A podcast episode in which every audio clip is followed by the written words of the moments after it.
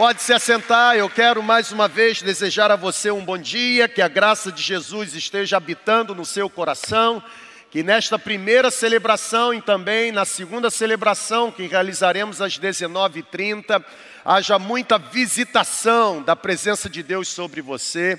Eu quero, nessa primeira celebração, falar sobre a impaciência de uma mãe, e logo mais na segunda celebração, eu vou também ah, me reportar ao exemplo de uma mãe e destacar a fé imperiosa de uma de uma singela mãe. Vamos comigo ao texto, a impaciência de uma mãe, o texto Gênesis capítulo 16, lerei do versículo 1 ao versículo 14.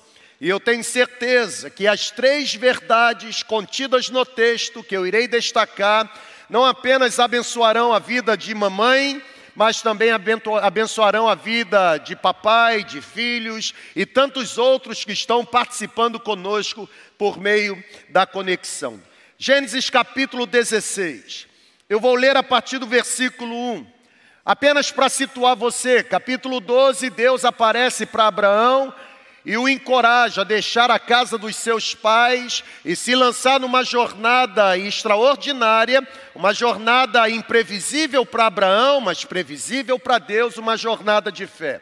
Nessa jornada de fé, Abraão sai da casa de seus familiares, Abraão tem todo aquele processo descendo para o Egito, voltando para o Egito, se separando do seu sobrinho Ló, ah, Abraão, de alguma forma, recebe a promessa da terra de Canaã. Deus diz para Abraão que a partir dele todas as famílias seriam abençoadas. Abraão precisa presenciar a guerra entre quatro reis contra cinco reis. Abraão entrega o dízimo a Melquisedeque, é abençoado por Melquisedeque. Abraão recebe a aliança de Deus por meio de uma visão. E aqui no capítulo 16, então entra a, o retrato ou a parte da história da família de Abraão que eu quero destacar, estou classificando como a impaciência de uma mãe. Diz assim o texto: Sarai, mulher de Abraão, não lhe dera nenhum filho. Como Sarai tinha uma serva egípcia chamada Agar, então Sarai disse ao seu marido Abrão: Já que o Senhor me impediu de ter filhos, Possuo a minha serva, talvez eu possa formar família por meio dela. Abrão atendeu à proposta de Sarai. Quando isso aconteceu, já fazia dez anos que Abrão, seu marido, vivia em Canaã. Foi naquela ocasião, em Canaã, ou foi nessa ocasião, que Sarai, sua mulher, lhe entregou sua serva egípcia Agar. Abraão se deitou com Agar, possuiu Agar, e essa ou ela engravidou. E quando Agar, a serva egípcia de Sarai, mulher de Abraão, quando Agar se viu grávida, começou a olhar com desprezo para sua senhora, então Sarai disse a Abrão: Caia sobre você a afronta que venho sofrendo. Coloquei minha serva em seus braços e agora que ela sabe que engravidou, está me desprezando. Que o Senhor seja o juiz entre mim e você. Interessante. Sarai, que manda Abraão se deitar, e no final Abraão que é culpado. Bem feito. Porque ele já havia recebido a promessa. E em vez de se agarrar na promessa, decidiu aceitar esse plano mirabolante da mulher. Vamos lá, não quero causar nenhuma DR, calma. Vamos lá. Diz assim o texto, versículo 6: Respondeu Abrão a Sarai. Aqui está a frase que a gente usa sempre no casamento: é melhor ser feliz do que ter razão. Olha o que que Abrão diz. Opa. Olha o que que Abrão diz. Sua serva Agar, a egípcia, está em suas mãos. Faça com ela o que achar melhor. Então Sarai maltratou Agar, e Agar acabou fugindo. Na fuga, o anjo do Senhor encontrou Agar perto de uma fonte no deserto, no caminho de sul, e perguntou a Agar: Agar, serva de Sarai, de onde você vem? Para onde você vai? E ela então respondeu: Estou fugindo de Sarai, a minha senhora. Então disse-lhe o anjo do Senhor: Volte a sua senhora e sujeite-se a ela. Disse mais o anjo: Multiplicarei tanto os seus descendentes que ninguém os poderá contar. Disse-lhe ainda o anjo do Senhor: Você está grávida e terá um filho, e lhe dará o nome de Ismael, porque o Senhor a ouviu em seu sofrimento. Ismael será como jumento selvagem. Sua mão será contra todos e a mão de todos contra ele. E ele viverá em hostilidade contra todos os seus irmãos. Que destino, hein, gente? Este foi o nome que Agar deu ao Senhor que lhe havia falado. Ela o chamou dizendo: Tu és o Deus que me vê, pois dissera: Teria eu visto aquele que me vê? Por isso, o poço que fica entre Cádiz e Bered foi chamado Berlai Roi. Hoje é o, é o segundo domingo de maio. Hoje é o dia mesmo em que nós, de alguma forma, no senso comum, decidimos homenagear de forma especial, específica, pontual, intencional as mães. Eu não gosto muito dessas expressões. Hoje é o dia do Senhor, hoje é o dia das mães, hoje é o dia dos pais. É óbvio, porque é, dá a conotação como se aquele dia fosse o único dia entre os 365 dias em que a gente fizesse o que a gente deveria fazer e deve fazer todos os dias. Mas a grande verdade é que o senso comum destacou o segundo domingo de maio para reforçar a homenagem que deve ser prestada às mães. Uma homenagem não apenas restrita a um dia, mas que se estende por todos os dias. E como disse um certo autor, ser mãe não é como um passeio no parque Ser mãe é desenvolver uma entrega deliberada a fim de que haja a formação de uma pessoa extraordinária. Isso aqui é sensacional. Eu, enquanto estava aqui preparando a ministração para este domingo, tanto pela manhã quanto à noite, eu me lembrei de duas histórias eu já devo ter falado sobre essas histórias aqui, eu quero trazê-las novamente. A primeira história de um matemático. Esse matemático, ele afirma que quando um filho atinge a idade de 18 anos, isso significa dizer que uma mãe já investiu pelo menos 18 mil horas do, da sua vida em processos educativos para a formação desse filho ou dessa filha. É interessante.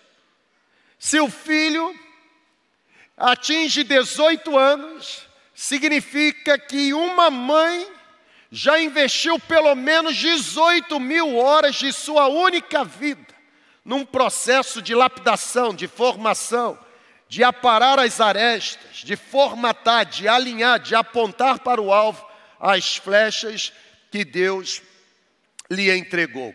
Um outro conto que, ou uma outra história que eu me lembrei é essa que eu vou projetar aqui. Conta-se que uma professora, ela deu uma aula sobre magnetismo para alunos de terceiro ano do ensino fundamental. No dia seguinte, ela então pediu um teste sobre o assunto para a sala inteira. E o interessante é que a primeira pergunta que a professora fez foi a seguinte: Meu nome tem três letras e eu ando pela casa apanhando as coisas. Quem sou eu? A metade da classe respondeu mãe em vez de imã.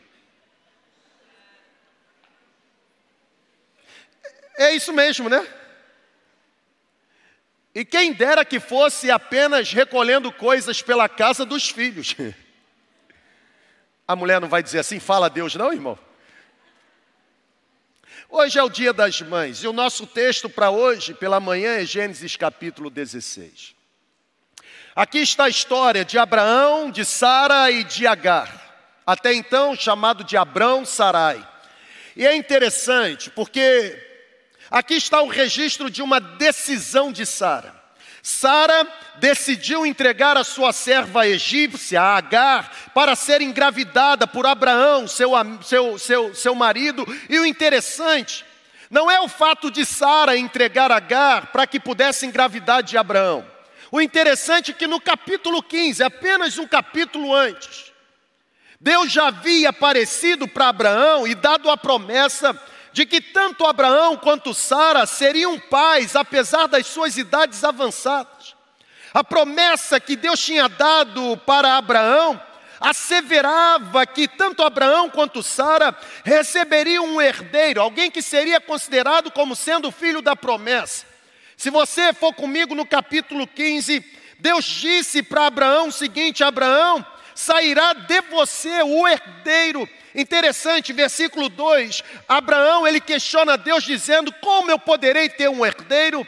Se o herdeiro que eu tenho hoje na minha casa é meu servo, Eliezer.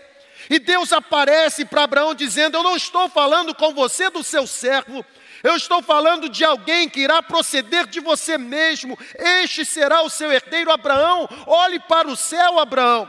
Tente contar as estrelas que estão no céu. Se você puder contá-las, você também poderá contar a sua descendência, mas a sua descendência será tão extraordinária, será imensa como a quantidade de estrelas no céu. Mesmo diante dessa promessa, a Bíblia diz que Sara tomou uma decisão. Os anos foram passando. O capítulo 16 que nós lemos, a Bíblia ela diz que quando Sara entregou a sua serva para Abraão, dez anos já haviam passado. E é interessante porque o tempo passou e a discrepância entre a promessa que Deus entregou e a circunstância em que Abraão e Sara viviam, essa discrepância se tornou para os dois cada vez mais frustrante, cada vez mais ah, angustiante. Deus prometeu, dez anos se passou, ou se passaram, e é interessante porque a promessa não se cumpriu, o tempo passava e a promessa não se concretizava, e exatamente aqui, exatamente aqui neste capítulo 16, a Bíblia diz que Abraão e Sara se propuseram a ajudar a Deus na concretização da promessa. Você está aqui comigo, sim ou não, irmão? A Bíblia diz, no texto que nós lemos, que Sara, impacientemente, impaciente com a não concretização daquilo que Deus havia prometido, Sara pega Agar, entrega para Abraão e pede que então Abraão se deite com Agar para que esta pudesse lhe gerar um filho.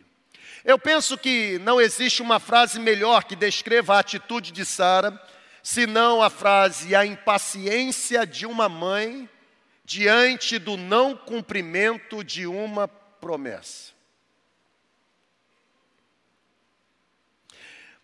Pessoal, eu tenho percebido ao longo da minha caminhada que a impaciência tem se tornado o grande combustível para algumas tragédias na nossa vida. Quem se vê como alguém impaciente? Levante a mão aqui no prédio e se manifesta aí no chat. A impaciência tem se tornado um combustível para o problema na vida de muita gente. O John Piper, um, um escritor, considerado por muito tempo como teólogo da alegria, ele traz uma afirmação sobre a impaciência. Ele diz assim: a impaciência uma forma de incredulidade. Por quê? Porque, segundo John Piper, nós nos tornamos impacientes quando começamos a duvidar da sabedoria de Deus.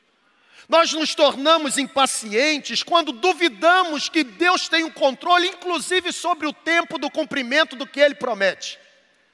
Nós nos tornamos incrédulos, impacientes, quando descremos da bondade, da orientação de Deus para nós, John Piper chega a dizer que a impaciência começa a liderar a nossa mente, os nossos pensamentos, quando os nossos planos são interrompidos de forma que nós não explicamos.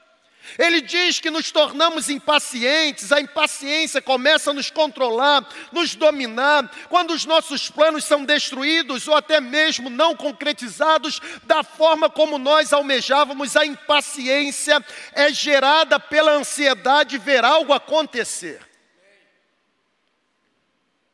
Quantas famílias hoje vivem cenários de tragédia e sofrimento, porque se tornaram impacientes diante do que Deus já havia prometido. O problema, gente, é que pessoas impacientes ficam debilitadas. Pessoas impacientes acabam fragilizadas. Pessoas impacientes têm a tendência de terem explosões de descontentamento. Pessoas impacientes são pessoas controladas pela ira. Pessoas impacientes são pessoas que assumem conclusões precipitadas sobre pessoas e sobre coisas ao seu redor, não pesquisam. Pessoas impacientes quase sempre tomam atitudes equivocadas e atitudes equivocadas sempre geram consequências ruins. É por isso que no Dia das Mães, eu quero olhar para uma mãe, uma mãe bíblica, e quero encontrar no comportamento dessa mãe algumas verdades que poderão abençoar a nossa caminhada, não apenas como mãe, mas como servos de Jesus. Primeira verdade é essa que aparece aí. Olhando para a experiência de Sara como uma mãe impaciente, eu faço a seguinte declaração: é melhor esperar do que errar. Por que, que você está com pressa de casar, irmã? É melhor esperar do que errar. Por que você está aceitando essa conversa boba de que você deve provar que ama, indo para a cama antes de se casar. É melhor esperar do que errar. A impaciência gera desgraça. E existem algumas desgraças que não podem ser reparadas. O exemplo está aqui em Sara. Ô, ô irmã, você que é solteira, levante a mão aí. Solteira, não encalhada. Encalhada eu vou falar depois. É porque tem gente que acha que mulher solteira é encalhada. Encalhada é mulher casada que casou mal, vai ficar mal casada para o resto da vida. Levanta a mão aí, irmã solteira. Vou orar, porque tem pouco homem no mercado e os poucos que tem não tem atitude de homem, mas de moleque. Tem que orar por você, irmã. Que Deus guarde o seu coração. É sério. Que Deus proteja a sua mente. Que Deus feche os seus ouvidos para os encantos da serpente. Que Deus abra o seu entendimento para que você não aceite qualquer proposta que você não enxergue um sapo achando que ele é um príncipe, de jeito nenhum. É melhor esperar do que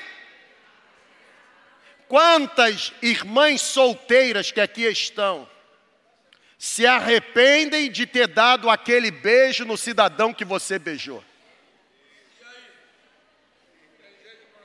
Não tem mesmo não, beijo não tira. Eu disse que eu ia movimentar o Dia das Mães hoje, eu disse. Não, incendeia não, irmão, apaga o fogo.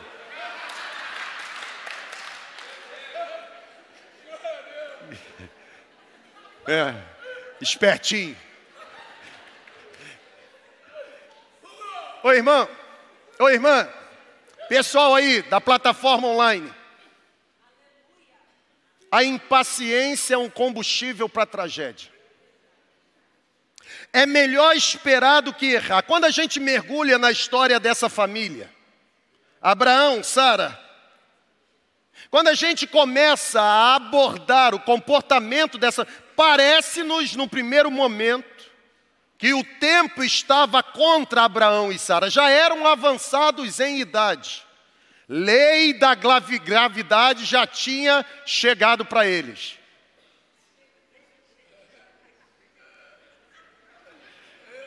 Não entenderam? Quer que eu coloque a foto?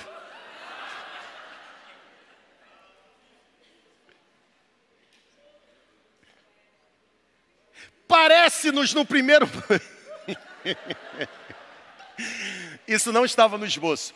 Parece-nos no primeiro momento que o tempo estava contra Abraão e Sara, a cronologia dos fatos. Está nos mostrando aqui na Bíblia que dez anos ficaram para trás desde que Abraão havia recebido a promessa de gerar um, um filho. Deus havia aparecido para Abraão. Deus disse: Abraão, meu filho, você receberá um herdeiro. Abraão tentou questionar, dizendo: É o servo que eu já tenho? Não, Abraão, não é o servo que você tem. Eu estou falando de uma semente que será gerada através de você. Parece, num primeiro momento, que o tempo estava contra Abraão e Sara. Mas é interessante a verdade que eu encontro aqui é exatamente essa. O grande problema de Abraão e Sara, conforme bem disse Calvino, não foi descrer no cumprimento da promessa que Deus havia feito, mas errar em relação ao método pelo qual a promessa se cumpriria. Tem gente que não se contenta em receber a promessa de Deus, acha que tem que ensinar Deus a cumprir a promessa que ele fez. Abraão e Sara quiseram ajudar Deus a cumprir a palavra que tinha dado. A Bíblia diz e mostra que o ato de Sara entregar Agar para Abraão significou que tanto Abraão quanto Sara se atreveram a delinear a forma como Deus havia de cumprir o que tinha prometido. Ô pessoal, é aqui que eu acendo o sinal de alerta. É aqui que a luz amarela se acende. Cuidado, quando homens e mulheres permitem que a sua fé desabe, eles recorrem a expedientes humanos. Quando a impaciência gera incredulidade, essa incredulidade me torna refém da força do meu braço e jamais subordinado ao agir de Deus. O que, que é precipitação? Agir fora do tempo. Agir antes do que do momento necessário. Deus havia prometido. Cuidado. Cuidado. Na sua ânsia ou no seu desejo de receber uma palavra que Deus já te entregou, pode ser que você deixe de ser refém do tempo de Deus e tente trazer para o seu tempo o que somente Deus tem poder para fazer.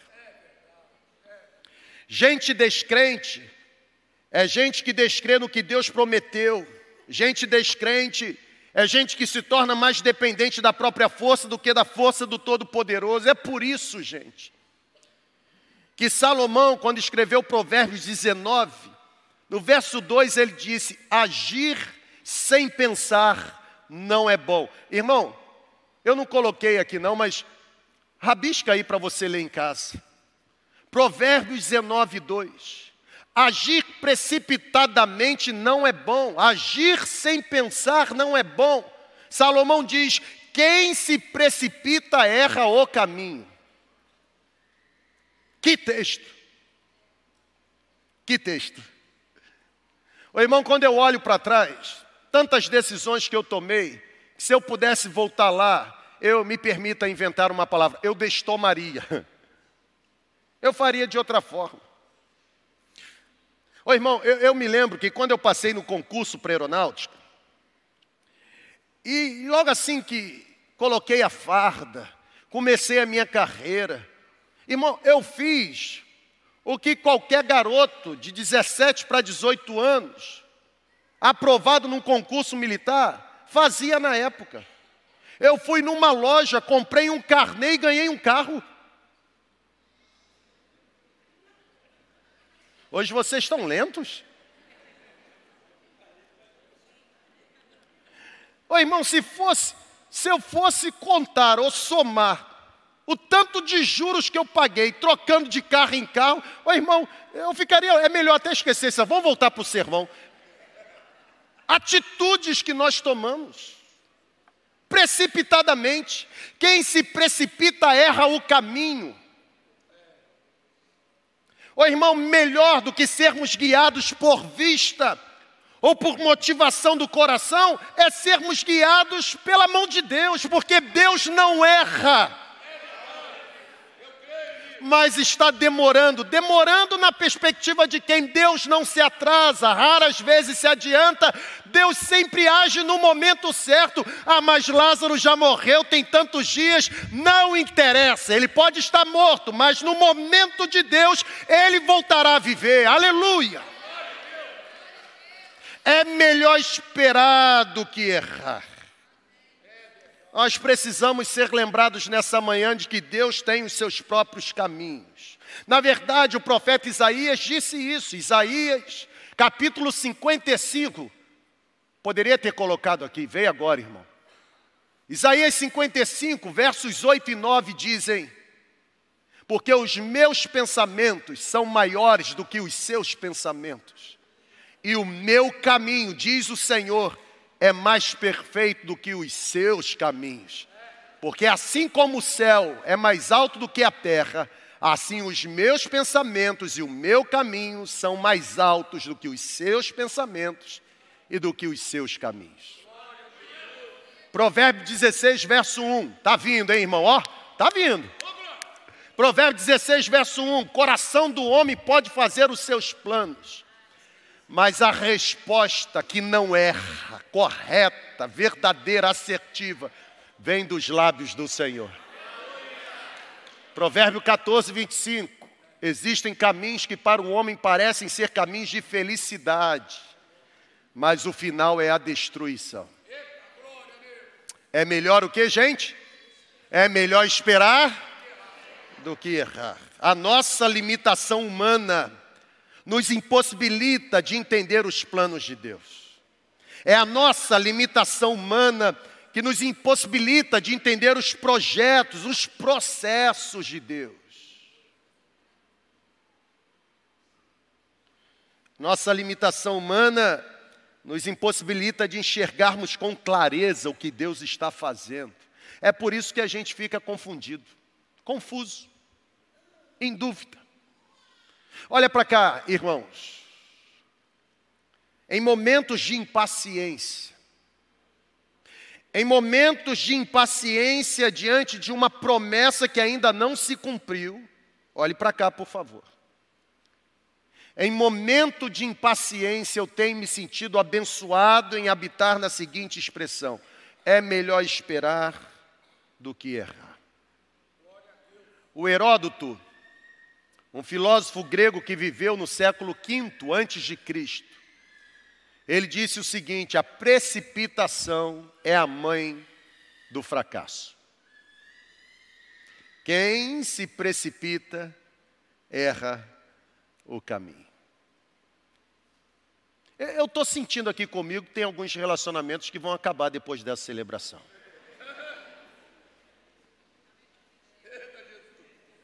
Dá tempo. É.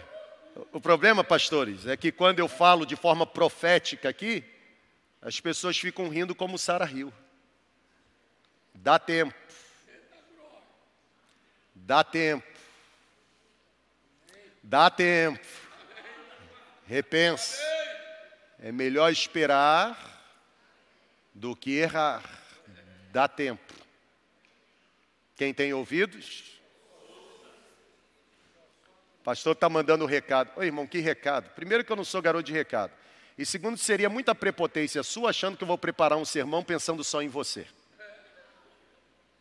Eu estou pregando para a igreja. Estou sendo profético para uma comunidade. Dá tempo. É melhor esperar do que errar. Precipitação é a mãe de todos os fracassos. Aguenta mais um pouquinho aí, sim ou não? Óbvio que aguenta, eu não tive aqui semana passada, é. Segundo lugar, segunda verdade no texto. Sara não apenas errou porque se precipitou, mas segundo lugar, toda atitude, por mais bem intencionada que seja, terá consequências. Oi, irmão, a gente não vai matar Sara aqui, não é verdade? Ah, teve boa intenção. Estou velha. não menstruo mais, fertilidade acabou. Eu tenho que dar um jeito. Tem uma mulher aqui, ó, a H, é até ajeitosinha. Vai lá, Abraão. Toda atitude, ainda que seja bem intencionada, terá consequência. Seja consequência positiva, positiva ou seja consequência negativa. Por que eu estou dizendo isso? Observem que, de acordo com o texto bíblico, isso aqui, irmão, me pegou. De acordo com o texto bíblico, todas as três pessoas envolvidas no cenário sofreram. Todas as três. Abraão sofreu, Sara sofreu, H sofreu. Abraão sofreu, foi culpado pela mulher, teve que ficar ouvindo lá, ó. Sara sofreu porque H começou a desprezá-lo. H sofreu porque foi expulsa da casa de sua senhora. Deixa eu voltar aqui. Parece que a gente ensina mais com atitude do que com palavra mesmo, né? Porque Sara se precipitou, errou. Teve consequência ruim. Se a gente olhar a descendência de Sara, um dos netos de Sara, não Jacó, o Esaú, se precipitou, vendendo o direito de primogenitura para o seu irmão, porque estava com fome. O que aconteceu? Consequência ruim. Toda atitude, por mais bem intencionada que seja, trará ou terá consequências. Toda atitude equivocada, toda atitude precipitada, trará consigo as suas próprias tragédias. Irmão, a conta sempre chega. A gente já tem tanto boleto para pagar, irmão. Na verdade, viver nesse mundo sem pagar boleto é impossível. A gente só precisa ser um pouco mais inteligente para escolher os boletos certos que devemos pagar. Tem muito boleto que a gente está pagando desnecessário. Isso vai esvanecendo a gente, enfraquecendo. Arrancamos da gente a alegria, irmão. A consequência do erro sempre irá marcar a vida daquele que errou. Olha para cá, por favor, em nome de Jesus. Olhar para a atitude de uma mãe impaciente é verificar na história atual uma guerra existente entre os descendentes do filho de Agar e os descendentes do filho de Sara. Você sabe disso. Toda semana a gente recebe informação de um bombardeando o outro. Tudo por causa de uma atitude. Não importa se foi bem intencionada, trouxe consequência, e a consequência não parou lá, se arrastou por toda a história. Seria menos trágico se as nossas misérias afetassem somente a nós mesmos. Seria menos trágico se as consequências das más atitudes que temos afetassem somente ou afetassem somente a nós mesmos. Mas a desgraça que provocamos não para em nós, irmão.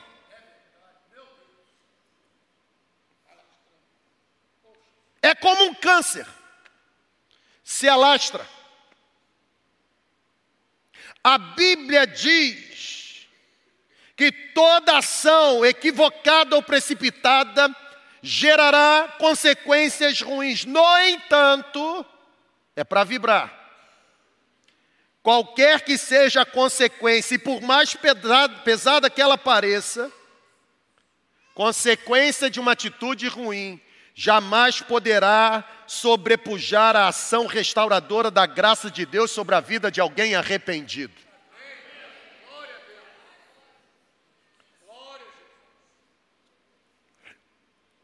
Todos nós pecamos, isso é uma realidade. Todos nós. Todos nós erramos, isso é uma realidade. Todos nós cometemos erros, isso é uma verdade. irrefutável. Mas também o que é verdade é que nós precisamos ser lembrados de que o Espírito Santo, devemos, devemos ser lembrados pelo Espírito Santo, que nós, apesar de pecarmos e errarmos, os nossos pecados e erros podem ser perdoados por Deus desde que sejam confessados e abandonados. É exatamente o que Salomão diz em Provérbios 28, 13. Aquele que confessa a sua culpa ou seu pecado e o abandona ou a abandona, alcança misericórdia. É melhor esperar do que toda atitude, por mais bem intencionada que seja, terá consequências. Terceira verdade. Mesmo diante de nossos erros e fracassos, mesmo diante da nossa precipitação, mesmo diante das nossas escolhas erradas, mesmo diante das nossas atitudes ruins, Deus permanece nos vendo. Aleluia. Ô irmão, Sara oprimiu Agar ao ponto de Agar fugir, diz o texto bíblico. Agar desprezou a sua senhora e porque desprezou a sua senhora, foi expulsa. Agora a Bíblia diz que o anjo do Senhor encontra Agar em fuga. De onde você vem? O que está fazendo aqui? A minha serva me expulsou. A Bíblia diz que naquele momento de fuga, no deserto, Deus se revelou a Agar como El Roi, ou seja, o Deus que vê mesmo diante dos nossos fracassos, Deus nos vê. E é interessante porque Deus olha para H e diz o seguinte: você deve colocar o nome na criança de Ismael. O que significa Ismael? O Deus que ouve. Deus me ouviu no dia da minha aflição. O que a Bíblia está ensinando para mim e para você, Deus não apenas nos enxerga nos momentos desafiadores que temos, mas Deus também ouve o nosso clamor por causa das nossas aflições e sofrimentos. Deus sempre vai aparecer para mim e para você, trazendo direcionamento para a nossa vida. Por quê, gente? Porque Deus não nos trata da forma como merecemos, Deus nos trata da forma como necessitamos. Deus se lembrou de Abraão, cumpriu a promessa. Veio Isaac. Deus se lembrou de Sara, cumpriu a promessa, ela engravidou. Deus se lembrou de Agar, a descendência de Ismael se alastrou. Ou seja, mesmo diante de nossas escolhas equivocadas e tragédias da vida, Deus nunca nos abandona. Qual é a conclusão que eu chego?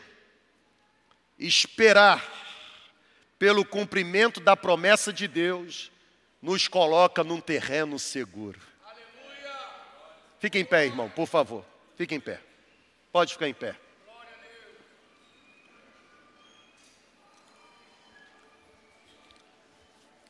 Daqui a pouco todos nós vamos estar envolvidos com alguma atividade. Olha para cá, por favor. No dia das mães, Nada melhor do que olhar para uma mãe e aprender com a impaciência de uma mãe. A impaciência de Sara provocou tragédia.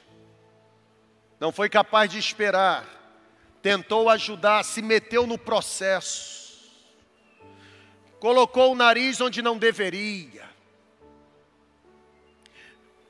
Interessante. Mesmo que tivesse tido boa intenção, teve consequências ruins. Mas o extraordinário é que Deus não leva em conta o tempo da nossa ignorância. Ele deseja que haja arrependimento. Havendo arrependimento, nós somos restaurados. O irmão, esperar pela intervenção de Deus é bíblico. Jeremias, o profeta chorão, quando estava diante da desolação de Jerusalém, a destruição de sua terra, sua pátria, sua terra, A Bíblia diz que Jeremias compôs uma canção numa cadência fúnebre. Jerusalém destruída, entulho para todo lado, gente presa, muro derrubado, porta queimada, os príncipes levados cativos. E Jeremias diz: Quero trazer à minha memória o que pode me dar esperança. O que me dá esperança? Deus não me trata da forma como eu mereço, mas me trata da forma como eu necessito. As misericórdias do Senhor são as causas de não sermos consumidos porque elas se renovam todas as manhãs, elas não têm fim. E aí Jeremias diz em Lamentações 3:26, 3:25, bom é aguardarmos em silêncio pela salvação do nosso Deus. Talvez você, mamãe, nessa manhã esteja recebendo de Deus uma palavra de direção. Aquieta o seu coração. Não tente fazer com a força do braço, não é por força nem por violência. Aquieta. Me parece que Deus agora está falando com você. Aquiete. E saiba que eu sou o teu Deus, eu serei exaltado entre as nações, eu serei exaltado em toda a terra. Eu, o Senhor dos exércitos, estou com você, eu sou a sua torre segura. Esperar pela intervenção de Deus, nos coloca num terreno seguro. Termino com a frase do escritor e pastor Carl Walls. Ele diz: Nós não podemos compreender uma fé que não é alimentada pela esperança de que amanhã, por causa da intervenção divina, as coisas serão melhores. Vou repetir. Nós não podemos compreender, acreditar numa fé que não seja alimentada constantemente pela chama da esperança de que o que eu vou viver amanhã é diferente do que eu vivo hoje por causa da intervenção divina. A intervenção divina tornará o meu amanhã melhor do que a minha realidade de hoje. Seja qual for o cenário que você esteja inserido, seja qual for o cenário em que os seus pés estiverem pisando, o melhor é esperar pela intervenção de Deus. Ainda que o choro persista durante um tempo, não perca a esperança, porque quando você menos esperar, a alegria do Senhor brotará na sua vida.